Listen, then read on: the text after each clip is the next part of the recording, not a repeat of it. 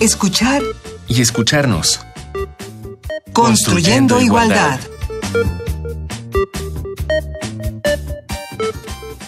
Bienvenidas, bienvenidos. Esto es escuchar y escucharnos. Ya saben que estamos construyendo igualdad. Es un placer que nos acompañen hoy de nuevo. Nuestro tema será paridad política de género. Yo creo que habrá muchas dudas que vamos a despejar con esta charla. Hoy están con nosotros Georgina Cárdenas, maestra en estudios de género por el Colmex y doctora en antropología social por la ENA, especialista en participación política de las mujeres, jefas delegacionales y presidentas municipales. Actualmente es investigadora postdoctoral del CIEG UNAM, trabajó en la Comisión de Feminicidios y fue consejera electoral del entonces IEDF por el Distrito Octavo Local. Georgina. Hola, ¿qué tal? Me da mucho gusto estar aquí, Amalia, Silvia y todo el equipo. Y bueno, sobre todo, mucho gusto estar con el auditorio. Un gusto que estés aquí. Y está también Marta Alejandra Chávez Camarena. Ella es maestra en Derechos Humanos por la Universidad Iberoamericana con la especialidad en Derecho Electoral por la UNAM y el Tribunal Electoral del Poder Judicial de la Federación. Entre 2006 y 2016 ocupó diversos cargos en el Tribunal Electoral del Poder Judicial de la Federación. Ha sido distinguida como miembro de la Legión de Honor de México y como doctora honoris causa por el Instituto Mexicano de Líderes de Excelencia. Desde 2016 es magistrada en el Tribunal Electoral de la Ciudad de México y presidenta fundadora del Comité de Género y Derechos Humanos. Magistrada Marta Alejandra Chávez, bienvenida. Un gusto que estés con nosotros. Al contrario, un gusto para mí. Muchas gracias por la invitación. Un gusto saludar de igual forma a tu auditorio. Muchas gracias. Pues bueno, ¿quién toma decisiones en este país? ¿Quién legisla? ¿Quién manda? ¿Quién organiza? Vamos a hablar un poco sobre esto. Para ello hicimos algunas preguntas. Vamos a ver qué entiende la gente por paridad política de género. ¿Sabes qué significa que exista paridad de género en el gobierno y en las cámaras? No. Sí, pues sí, se ha escuchado mucho, creo que es importante que se retome el tema, bueno, ¿qué es la paridad de género? ¿no? Es que el, tanto los hombres y mujeres estén en igualdad de circunstancias, por ejemplo, en las cuestiones de laborales se reciba el mismo salario, oportunidades similares, digamos, independientemente del género que tengamos, se tome en cuenta al ser humano como eso, como ser humano, independientemente de si son varones o mujeres. No, de género sí, pero de la paridad no. Eh, un poco es la condición en la que los géneros se vean reflejados eh, equilibradamente en los ámbitos laborales o económicos o sociales. No, no, no he escuchado nada de eso. Sí, sí he escuchado algo y tiene que ver sobre todo con la relación de poderes que tienen los géneros, sobre todo dentro de las instituciones. ¿Crees que si hay paridad de género en las cámaras, la agenda de género se verá beneficiada? No, la verdad no sé. No lo sé, porque creo que que seas mujer u hombre no significa que seas, que tengas una ideología más, digamos, inclinada hacia tu sexo, ¿no? O hacia tu género. Es decir, hay mujeres machistas y hay hombres feministas, entonces depende cómo es la ideología de cada, cada individuo, ¿no? Y quisiera creer yo que sí, que habiendo, por ejemplo, más mujeres, en este caso en el Congreso del país, en México, va a mejorar la situación para las mujeres. Eh, esperemos que sí. Pues no, no. No es garantía porque eh, aunque las mujeres tengan ya una representación, una representación par en la Cámara de Diputados, más bien van a seguir las agendas de sus partidos, no, no las de ellos. Pues como desconozco el concepto, no sabría contestar esa pregunta. Sí, yo considero que sí, porque ya llevamos bastante tiempo como con un, con un mismo género empoderado y sobre todo que estamos cortando un, un poco como que ese poder de la ese, ese poder que se podía conjuntar para lograr mejores cosas, sobre todo incluyendo el desarrollo, el desarrollo de la sociedad, que incluye a los dos géneros como parte fundamental de lo mismo. Pues creo que hay mucho que, que platicar en este programa y mucho que aclarar, ¿no? Hay algunos conceptos como cruzados o tal vez un poco confusos, pero bueno, qué mejor que ustedes que nos acompañan, que saben perfectamente sobre eso. Entonces, comencemos. ¿Qué es la paridad? Bueno, la paridad, y mencionaría como tal esta palabra que la define la Real Academia Española, es la igualdad de las cosas entre sí. Y también vale la pena mencionar que de vez en cuando es este, importante citar la Real Academia, a veces no. Sobre todo porque hay un tema ahí con, con un tema de género. Sí. Exactamente. la paridad es eso, la igualdad de las cosas y de las personas entre sí. Eso como tal, la paridad. Y la paridad política es una medida democratizadora que implica una participación equilibrada entre mujeres y hombres en todos los procesos de decisión, tanto en ámbitos público como privado. Bueno, me parece importante este ejercicio que hizo con el Vox Populi, porque de verdad la gente tiene mucha confusión con este, con este concepto que relativamente es reciente, porque se incorpora a nuestras leyes a partir de 2014 y entonces la paridad básicamente está hablando de un reparto equilibrado del poder. En este momento en la Constitución se contempla la paridad para el legislativo, pero la Ciudad de México, por ejemplo, tenemos paridad para los cargos de gobierno. Es decir, ahora que entre el nuevo gobierno debe de tener de la Ciudad de México con Claudia un gobierno paritario, un gabinete paritario, pero toda la estructura de gobierno. Y lo más innovador es que en las alcaldías también deben de ser paritarias. Así que lo que se está buscando es que haya un reparto equilibrado del poder y eliminar este balance negativo en donde los hombres eran mayoría. Estamos hablando, cuando hablamos de paridad, en cuanto a números, ¿es un número parejo? ¿Cómo se mide la paridad? Sí, entendida la, paridad política, sí se puede definir en números. ¿Y a qué hablamos? Es un porcentaje 50-50. Esto quiere decir que si, por ejemplo, una alcaldía se integra con 10 personas, tienen que ser 5 mujeres y 5 hombres.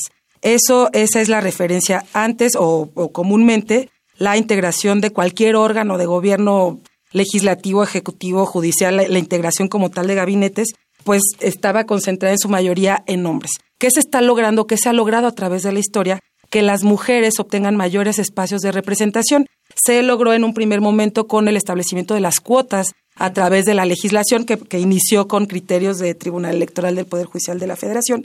Y ahora, con la última reforma, se logró que las mujeres tengan una representación paritaria que efectivamente se refiere al 50-50. Y me gustaría mencionar, aprovechando también el comentario de Gina, que en este reciente proceso electoral aquí en la Ciudad de México, el Tribunal Electoral, efectivamente nuestra legislación, nuestra constitución local, establece la paridad en la integración de las alcaldías, pero el Tribunal Electoral logró a través de dos resoluciones en dos demarcaciones territoriales que se integraran por un mayor número de mujeres. ¿Y esto por qué? Porque aplicamos una acción afirmativa. Es decir, logramos que a través de este criterio no nos quedáramos solo en la paridad, puesto que no es un techo, es un piso y esto quiere decir que mayores o mayor número de mujeres se estarán representadas en dos delegaciones, perdón, en dos demarcaciones en esta ciudad. Así Entonces, es. antes se especificaba si eran hombres o mujeres quienes podían ocupar este cargo o no se especificaba y lo ocupaban hombres. Así y ahora es. se especifica Así tal es. cual, hombres y mujeres.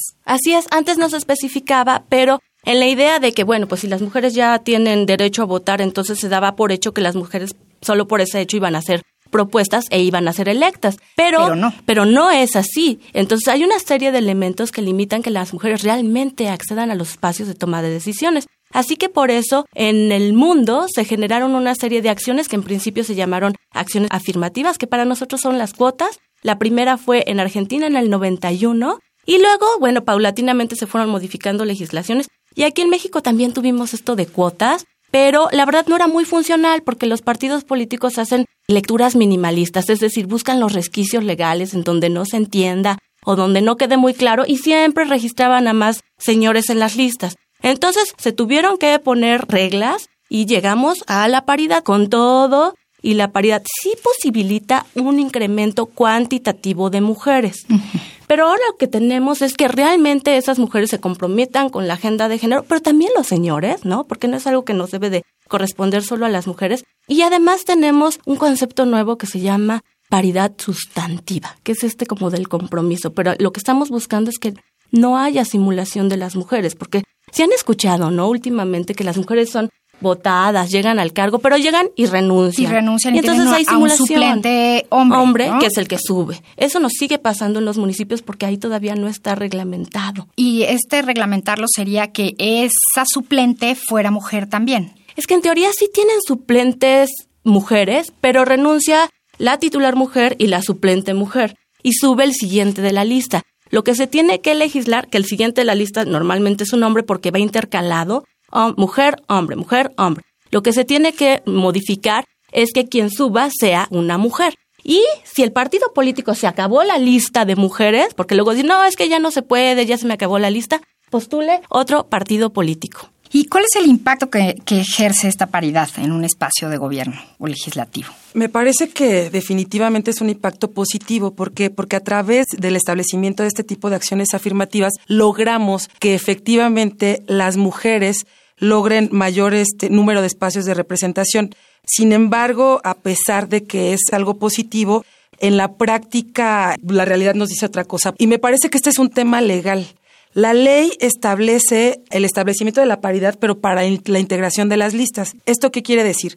Que los partidos políticos tienen la obligación de establecer en sus listas número igual precisamente de mujeres de manera alternada y demás. Pero en la práctica ya no se logra obtener al 100% esta paridad en la integración final de las listas. ¿Por qué? Porque solo se obliga a que acceda a través de estas listas, pero cuando ya son votadas, pues llegan mayor número de hombres. Y lo podemos ver en el porcentaje del Congreso de la Unión, por ejemplo.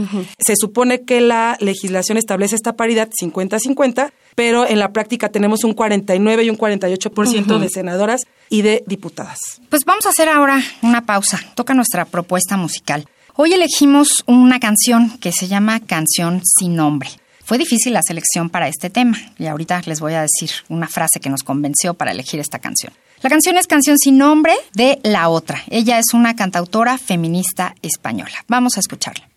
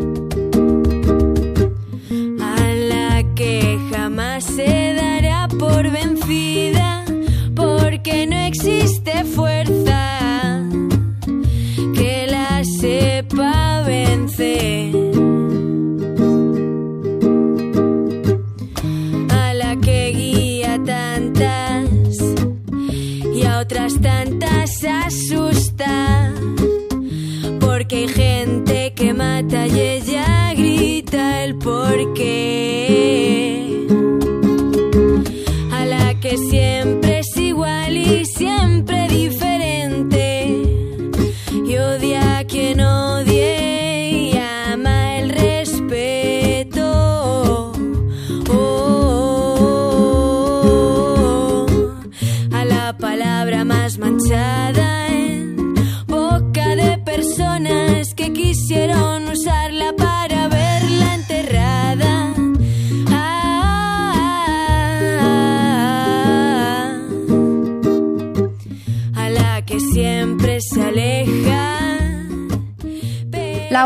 nos dice en esta canción sin nombre, a la que jamás se dará por vencida porque no existe fuerza que la sepa vencer.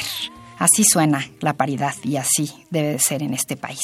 Y estábamos hablando de la conformación actual de las cámaras. Georgina, tú querías agregar algo. Sí, bueno, si bien es importante que las mujeres así llegamos para quedarnos porque como lo dice la canción, ya está en la ley, o sea, ya no hay marcha atrás en esto, pero también sí estamos llegando, pero no estamos llegando a los espacios real de poder. Y si tú ves la conformación de las juntas de coordinación política son mayoritariamente conformadas por varones. En la Cámara de Diputados todos los coordinadores de bancada son hombres de todos los partidos políticos y en la Cámara de Senadores solo hay una mujer, pero todos los demás son hombres. Entonces es importante generar cambios para que haya igualdad hasta en esos espacios. Y ahora, ¿qué significa la paridad horizontal y vertical que también escuchamos por ahí, Alejandra? Mira, la paridad vertical y horizontal son dos términos que surgieron a través de criterios emitidos por el Tribunal Electoral del Poder Judicial de la Federación. ¿Por qué? Porque la paridad como tal sí se establece en la legislación y estos son conceptos que surgen a través de sentencias.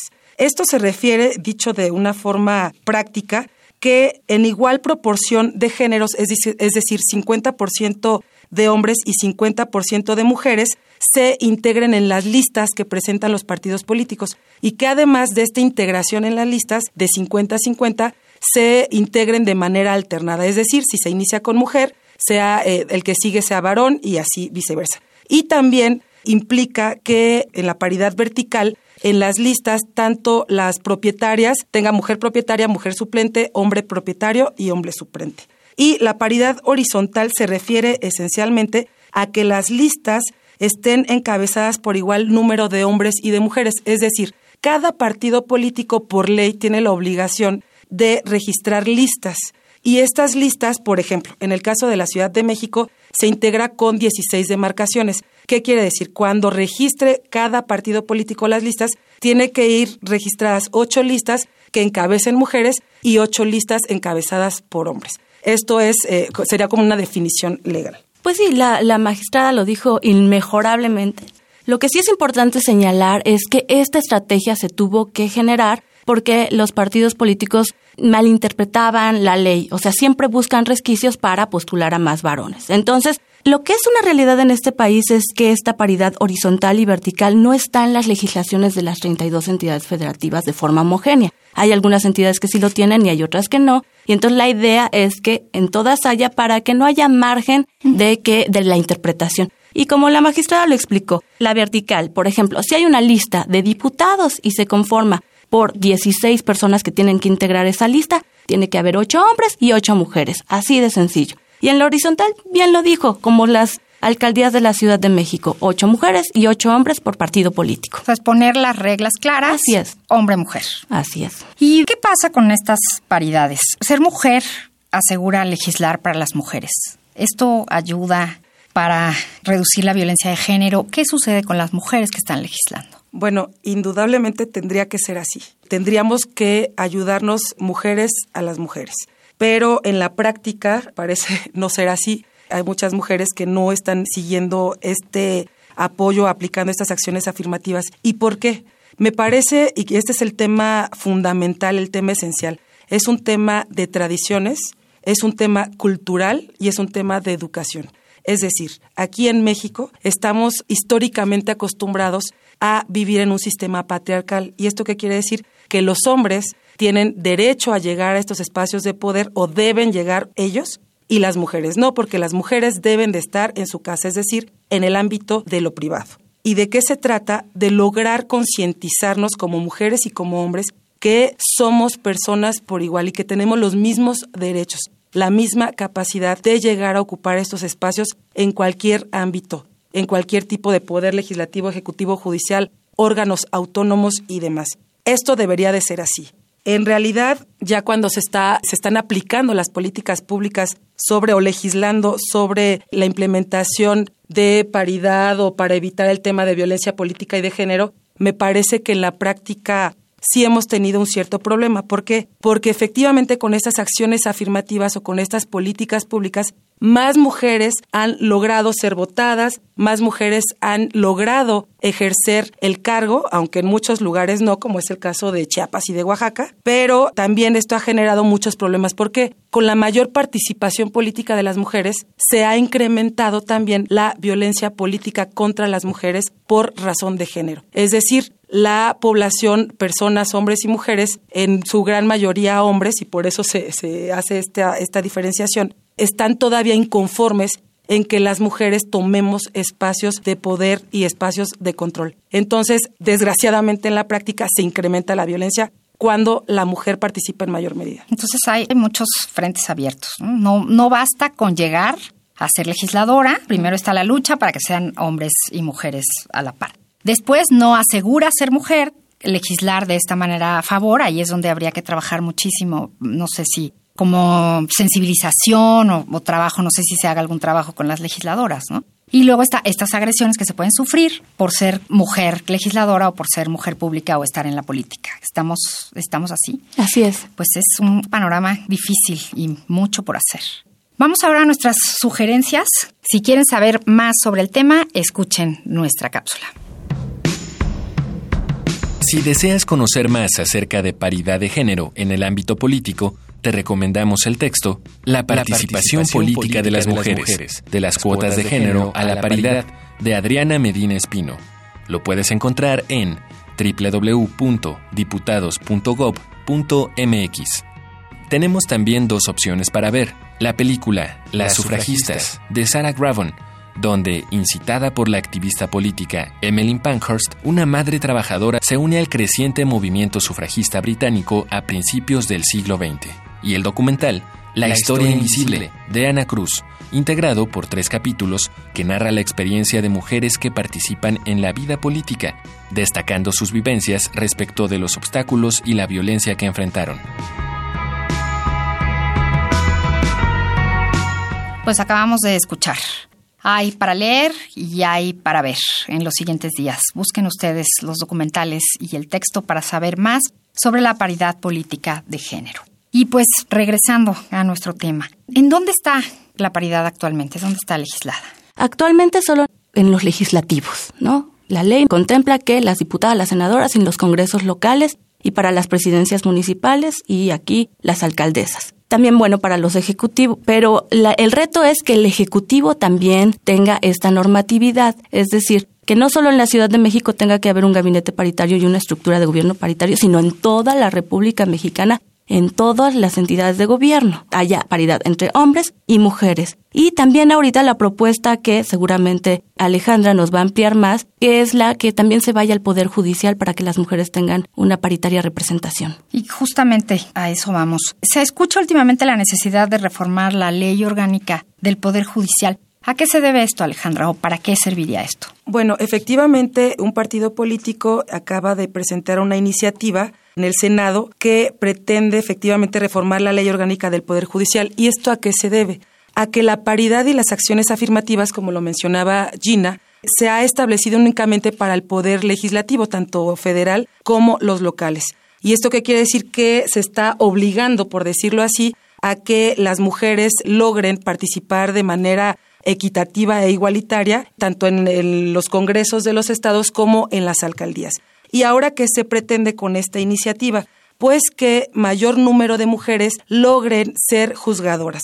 Principalmente lo que se está promoviendo es que se promueva la alternancia de género en la presidencia de la Suprema Corte de Justicia de la Nación. Esto lo presenta la iniciativa este partido político porque o, o, pretende que cada cuatro años, si ahora hay, por ejemplo, un presidente en la Suprema Corte, quien siga sea una mujer y después de otros cuatro años quien siga sea un hombre y así sucesivamente me parece una interesante propuesta. Y también están sugiriendo la paridad en la integración de los tribunales colegiados de circuito. Los tribunales colegiados de circuito que integran el Poder Judicial de la Federación se integran con tres magistraturas. ¿Y qué se pretende? Que sean dos máximo de un mismo género y uno del otro. Es decir, que sean dos mujeres y un hombre o dos hombres y una mujer. ¿Por qué? Porque históricamente el Poder Judicial de la Federación ha estado implementado en, su mayor medida por, representado más bien por en su mayoría por hombres, es decir, hay mucho mayor número de jueces y magistrados que juezas y magistradas. Y esto es lo que pretende la reforma,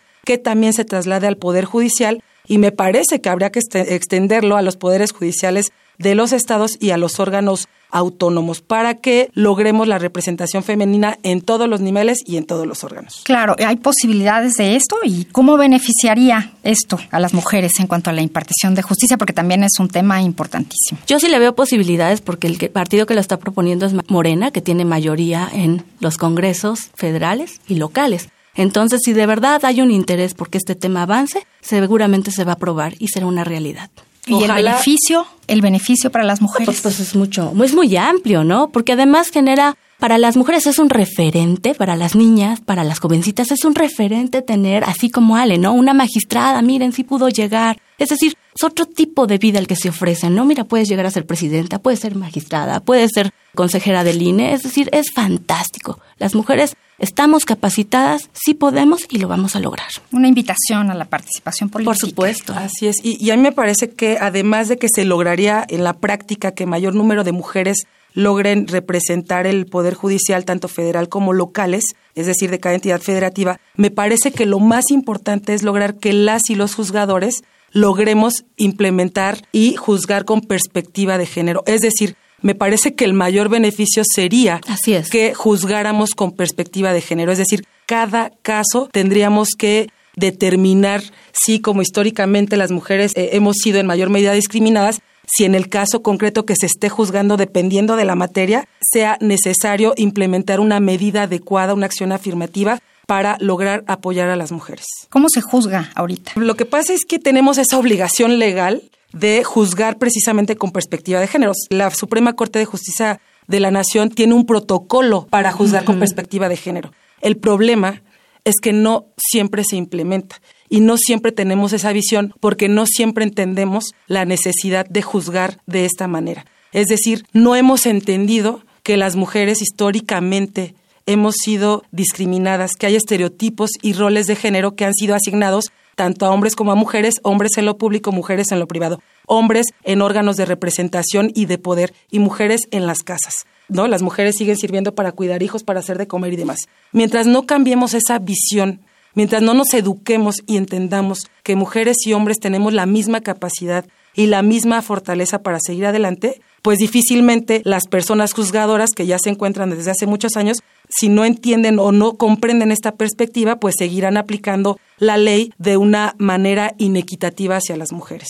Sí, pues yo quisiera citar a la doctora Dalia Barrera que decía que lo que necesitamos es que deje de haber una sociedad analfabeta de género. En general, lo que necesitamos es una sociedad hombres y mujeres comprometidos por la igualdad, para que generemos un país mejor, la política pública la decidan hombres y mujeres, y que este tema deje de ser como visto, como lo decía la magistrada Ale, ¿no? Que las mujeres tendrían que estar en su casa. No, ya tenemos que erradicar esas ideas porque tenemos igualdad de capacidades. Somos ciudadanas de primera, no de segunda. Entonces, compromiso, tanto para legisladoras como y legisladores, como para nosotros, hombres y mujeres.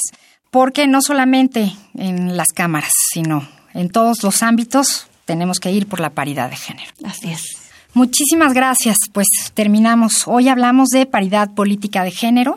Entendimos ya muchos conceptos. Muchísimas gracias a las dos, Georgina Cárdenas y Alejandra Chávez Camarena, por acompañarnos. Gracias, por la invitación. Un placer. Esto fue Escuchar y Escucharnos. En la coordinación, Ana Moreno, del CIEG. En las redes sociales, Jorge Hernández, también del CIEG. En la asistencia de producción, Carmen Sumaya, nuestra productora, Silvia Cruz Jiménez. Hoy en la operación, Francisco Mejía. Y aquí en los micrófonos, María Amalia Fernández. Los esperamos la próxima semana. Recuerden que estamos construyendo igualdad. Esto fue escuchar y escucharnos. Radio UNAM y el Centro de Investigaciones y Estudios de Género presentaron Escuchar y escucharnos. Construyendo, igualdad.